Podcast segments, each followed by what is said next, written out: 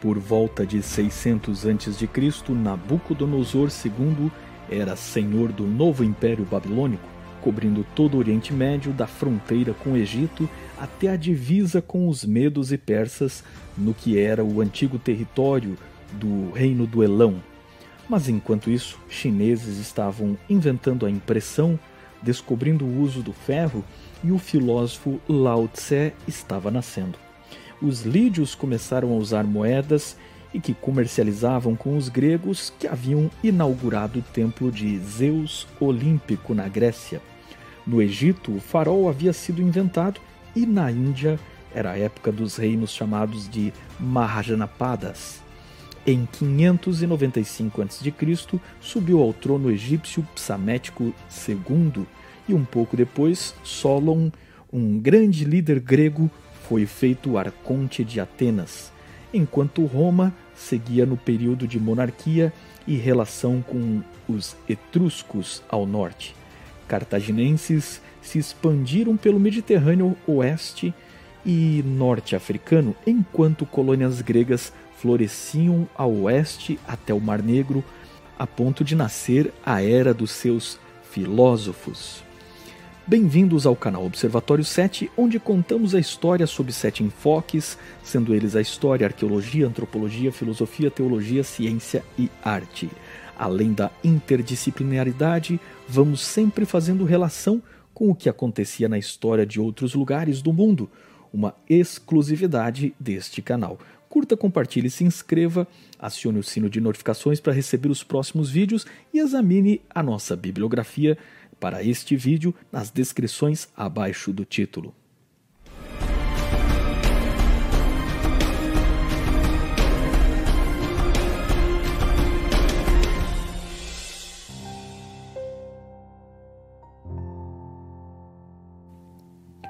Para contar como Jerusalém caiu em situação tão terrível, precisamos voltar um pouco no tempo, três séculos antes, quando os profetas vinham advertindo de que um dia o juízo chegaria a Jerusalém.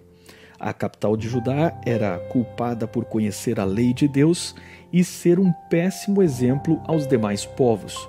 Profetas como Sofonias chamaram este dia de o grande dia do Senhor, o dia de juízo, e insistiram que estava perto, como dito em Sofonias 1, verso 14. Mas por séculos os profetas falaram e nada ocorreu. A história de Jerusalém é uma tipologia escatológica, ou seja, ela ilustra o que ocorrerá no final dos tempos.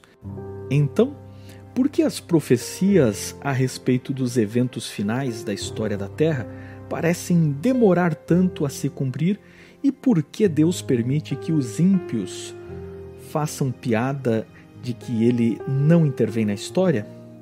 A resposta pode ser obtida estudando a história da queda de Jerusalém. Durante muitos séculos, na fase final da monarquia de Judá, pessoas honestas viram o poder dos maus e se questionaram por que Deus não tomava uma atitude. Estas ansiosas interrogações foram pronunciadas pelo profeta Abacuque em um dos livros mais honestos, mostrando a dor, indignação e dúvidas de um profeta ele disse ao próprio Deus, aspas, Até quando, Senhor, clamarei eu e tu não me escutarás? Gritarei violência e não me salvarás? Por que razão me fazes ver a iniquidade e ver a vexação? Por que a destruição e a violência estão diante de mim? Há também quem suscite a contenda e o litígio. Por esta causa a lei se afrouxa e a sentença nunca sai, porque o ímpio cerca o justo e sai o juízo pervertido. Fecha aspas, Abacuque 1, 2 a 4.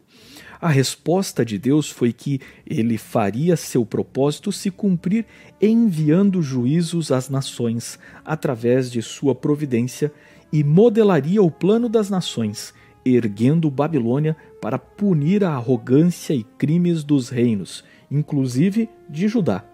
Da perspectiva dos profetas judeus, para Deus, Todos os povos estão debaixo de seu poder, sabedoria e propósitos, sejam os ímpios, idólatras ou os justos. Neste sentido, diferente dos demais deuses nacionais e étnicos dos outros povos, para os profetas hebreus, Deus era Deus sobre todos os povos, que agem livres dentro das oportunidades que receberam do Criador, mas não podem escapar ao plano final de Deus ou seu julgamento. Deus respondeu ao profeta descrevendo os caldeus que seriam enviados para punir os reis corruptos de Judá, pois assim como os reis de impérios governavam sobre reis vassalos, da perspectiva do profeta hebreu, Deus reinava sobre tudo e todos. Assim, o modo como Deus se revelou no Antigo Testamento foi o modo no qual as pessoas viviam e poderiam entender os atos de Deus. Um dos princípios do estudo da história é não ler o passado de maneira como vivemos no presente, ou incorreremos em anacronismo e tiramos o passado do seu contexto. Na Bíblia, Deus se revela na maneira e cultura que os povos do passado puderam compreendê-lo, de forma que, para aquela época, Deus se revelava a eles como um rei em seu trono, soberano sobre as nações, que enviava juízos como os reis que eles conheciam enviavam juízos aos estados rebeldes. O profeta ouviu a resposta para suas queixas sobre a indiferença de Deus. Abre aspas, pois eis que suscita os caldeus, nação amarga, impetuosa, que marcha pela largura da terra para apoderar-se de moradas que não são suas. Eles são pavorosos e terríveis e criam eles mesmos o seu direito e a sua dignidade. Fecha aspas, Abacuque 1, 6 a 7. Os caldeus são descritos nos próximos versos tendo uma cavalaria imbatível, guerreiros que riem dos reis e cujo o Deus deles é o próprio poder. O profeta ficou tão assustado com a resposta que concluiu que morreriam todos eles e ainda se questionou se realmente tais coisas ocorreriam. Então, para um povo que achava que, por simplesmente ter o templo em sua cidade, era garantia de que eram o povo eleito e por isso nada lhes ocorreria, Deus mostrou a Abacuque o sentido da verdadeira religiosidade. Abre aspas, o justo pela sua fé viverá. Fecha aspas. E pediu ao profeta para escrever a visão e esperar, mesmo que tardasse, seria verdadeira e não falharia. Algumas pessoas reclamam da inação de Deus na história, mas quando Deus entra na história, concluem que a inação, na verdade, é um tempo de oportunidade para o arrependimento dos maus.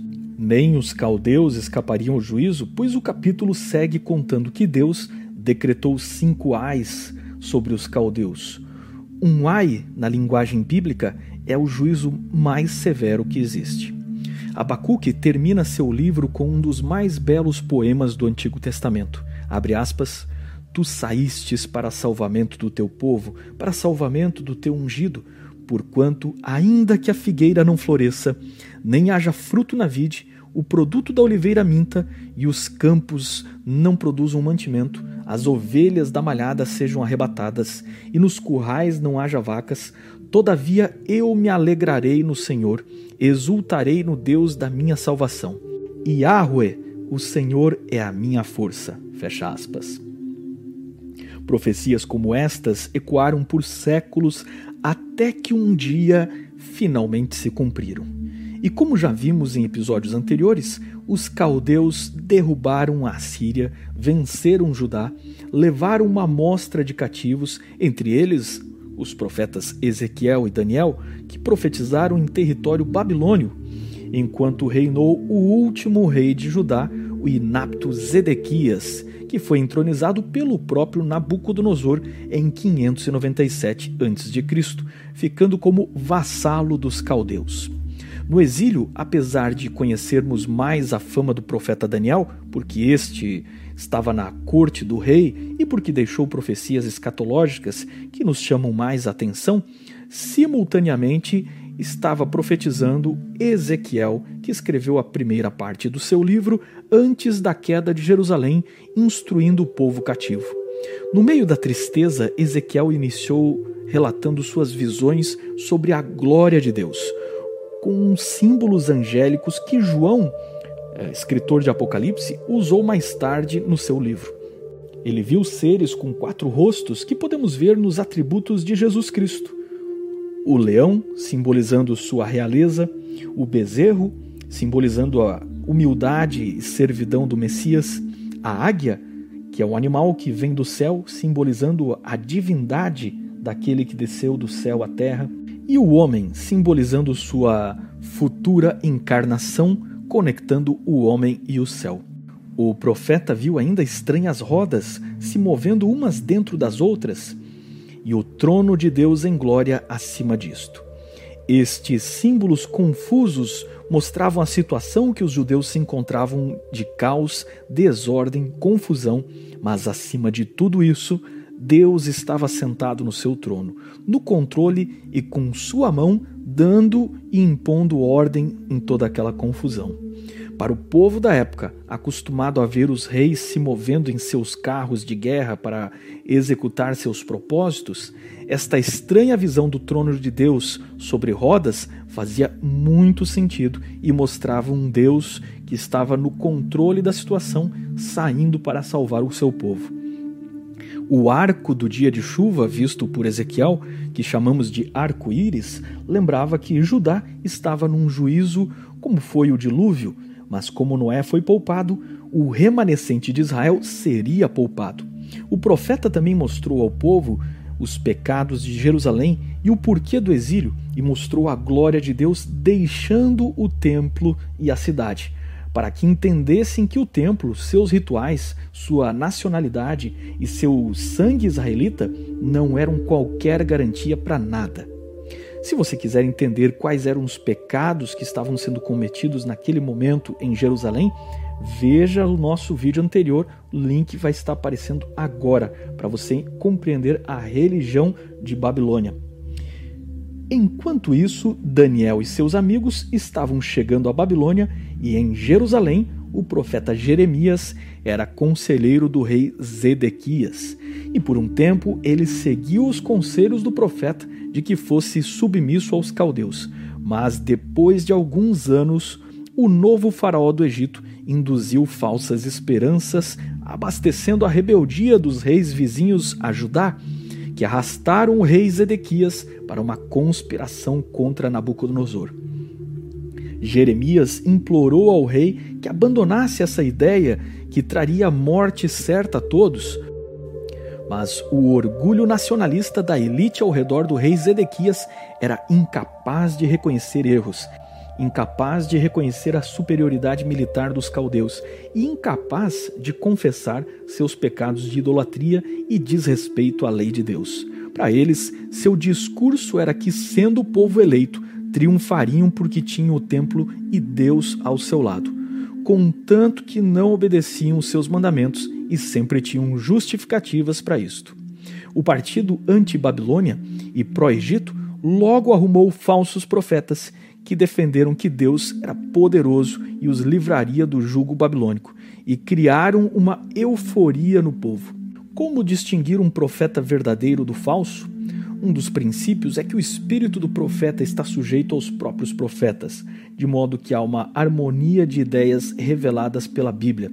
Um profeta não pode contradizer o outro, estando sujeito aos profetas mais antigos. É por isso que gastamos o início deste vídeo para estabelecer que séculos antes de Jeremias, Isaías, Abacuque e muitos outros já tinham dado a mesma mensagem que o profeta Jeremias.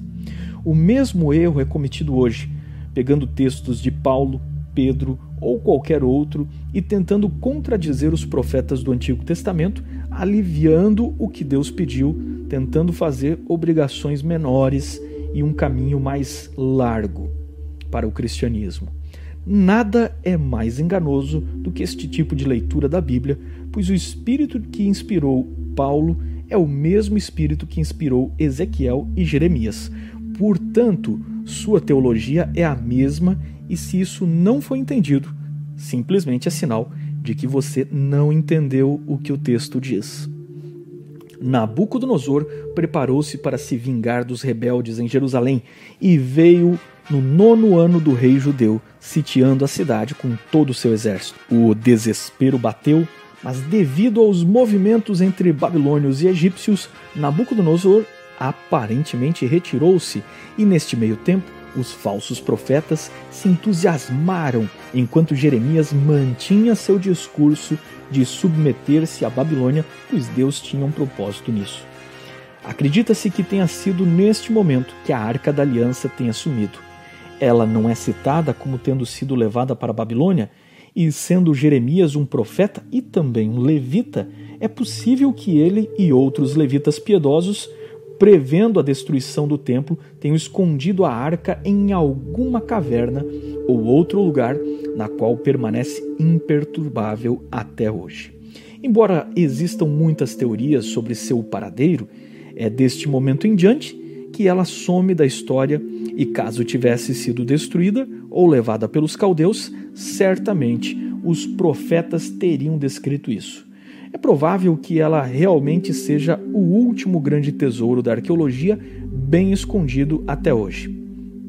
Mas Zedequias era um líder fraco e, não querendo contrariar a elite ao seu redor e temendo perder a liderança, cedeu aos profetas falsos, mesmo diante dos apelos de Jeremias, e considerou Jeremias como traidor, mandando prendê-lo. A prisão do profeta seria o modo pelo qual Deus o protegeria no momento final da cidade.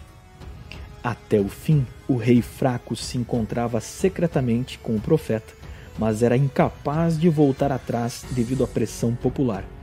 E no final dos tempos, não será também assim? Um mundo que se diz religioso vai entrar em crise e líderes fracos, que em secreto conhecem a mensagem da Bíblia, mas não serão capazes de dizer o que o texto profético diz? Jesus perguntou: Porventura achará fé na terra quando vier o filho do homem? Os caldeus vieram em 587 a.C., com força total, e o cerco levou a cidade à penúria e destruição descritas no livro de Lamentações de Jeremias. Cessou o júbilo de nosso coração, converteu-se em lamentações a nossa dança Caiu a coroa da nossa cabeça, ai de nós, porque pecamos. Fecha aspas, Lamentações 5, verso 15 a 16. O mais triste poema da Bíblia conta como os valentes emagreceram de fome dentro da cidade, cercada até que lhe apareceram os ossos, e como mães no desespero da fome cozinharam seus próprios filhos e comeram seus mortos, tamanha era sua penúria as descrições da fome, da miséria e da tragédia final com a entrada dos babilônios faz a destruição do templo parecer quase nada. O profeta conta como os caldeus mataram crianças e velhos, estupraram as jovens e fizeram cativos. Jerusalém colhia os resultados de sua teimosia e Deus os entregou na mão do inimigo que era impiedoso. Aquela demora de Deus em agir agora não era motivo de reclamação, nem de piada. Agora todos entendiam que Deus tinha dado tempo para eles se arrependerem, coisa que eles nunca fizeram. E foram responsáveis, inclusive pelos inocentes que estavam sob seu poder, e eles deixaram perecer na cidade. Por isso Ezequiel disse que viu a glória de Deus deixando a porta da cidade. Ezequiel falou de um povo dando as costas para o santuário, ignorando os dez mandamentos que eram guardados lá dentro do santuário. E então Deus foi embora e os deixou por si mesmos, porque eles tinham virado as costas para a lei de Deus e dado o rosto em adoração a outros mandamentos do Deus solar. Os profetas estavam ensinando que a tragédia de Jerusalém é o que acontece quando o povo professa religiosidade formal, nominal, mas na prática dá as costas para a lei de Deus. Zedequias, o último rei de Jerusalém, foi feito prisioneiro e seus filhos foram mortos diante dos seus olhos por Nabucodonosor, que em seguida o mandou cegar para que a tragédia fosse sua última lembrança visual. Depois ele foi arrastado até Babilônia, onde morreu de forma miserável. Quanto ao resto, abre aspas, queimaram a casa do Senhor e derrubaram os muros de Jerusalém e todos os seus palácios queimaram a fogo, destruindo também todos os seus preciosos vasos. Fecha aspas, segundo Crônicas 36, 19. A respeito de Jeremias, abre aspas, Nabucodonosor, rei de Babilônia, havia ordenado acerca de Jeremias a Nabuzaradã, capitão dos, da guarda, dizendo: Toma-o e põe sobre ele os teus olhos, não faças nenhum mal, antes, como ele te disser, assim procederás para com ele. Fecha aspas, Jeremias 39, 11 e 12. Liberto da prisão, Jeremias ficou nas ruínas da cidade com os mais pobres da terra, deixados pelos caldeus para serem vinheiros e para lavradores. Sobre esses, os babilônios puseram Gedalias como governador, que poucos meses depois foi traiçoeiramente morto. O povo pobre, depois de haver passado por tantas provas, foi finalmente persuadido por seus líderes a buscar refúgio na terra do Egito. Contra esta medida, Jeremias levantou sua voz e protestou: aspas, não entreis no Egito, fecha aspas, apelou o profeta. Mas o conselho inspirado não foi ouvido e todo o resto de Judá, homens, mulheres e meninos, fugiu para o Egito. Não obedeceram à voz do Senhor e vieram até Táfnis, conforme registrado em Jeremias 43. O resultado destes refugiados foram colônias judaicas que produziram um culto idólatra, sincretizado com a religião dos egípcios e misturado com eles. Foram severamente repreendidos por Jeremias, que terminou sua vida e ministério profético com seu livro de Lamentações que conclui, abre aspas, Tu, Senhor, permaneces eternamente, e o teu trono de geração em geração. Por que te esquecerias de nós para sempre? Por que nos desampararias por tanto tempo? Converte-nos, Senhor, a ti, e nós nos converteremos. Renova os nossos dias como dantes. Lamentações 5, 1 a 3, 7, 8, verso 17 e verso 19 a 21. É assim que Jeremias não só foi o grande profeta da hora final, mas provavelmente tenha sido o profeta que salvou muitos dos escritos antigos e escreveu o livro de Reis, que em nossas Bíblias está dividido em dois. Seu autor é anônimo, mas Jeremias é o melhor candidato, porque era profeta presente nos últimos momentos relatados por Segundo Reis. De fato, Jeremias tem as credenciais, pois estava no lugar certo, na função certa, sendo um levita e tinha as motivações apropriadas. Quanto às fontes do livro de Reis, o autor cita o uso do livro de Atos de Salomão, em 1 Reis 11:41, o livro das Crônicas dos Reis de Judá e o livro das Crônicas dos Reis de Israel, o que provavelmente eram as anotações do historiador da corte, como citado em 2 Samuel 8,16, e um homem como Jeremias certamente teria acesso. Ele sem dúvida utilizou de escritos dos profetas, como por exemplo Isaías, de onde ele parece ter copiado os capítulos 36 a 39 e registrado em 2 Reis 16 a 20. Pode ter usado um auxiliar para lhe ajudar a escrever, como usou Baruque para escrever o próprio livro de Jeremias. Obviamente, como em qualquer civilização do mundo antigo, existem dúvidas e debates sobre a cronologia dos reis de Israel. Então, nesta série, utilizamos a cronologia proposta por E. R. Tilly, um dos maiores especialistas na cronologia dos reis hebreus, citado em Gleason Archer Jr. Merece confiança o Antigo Testamento? Assim encerrou-se o reino judeu dos descendentes de Davi, e boa parte do Antigo Testamento estava escrito, mas ainda fragmentado. Os judeus passariam por 70 anos de reflexão profunda sobre suas origens, acompanhados pelo ministério do profeta Daniel, anunciando o futuro das nações e preparando o caminho para o gênio literário de Esdras que reconstruiria a nova identidade da religião judaica.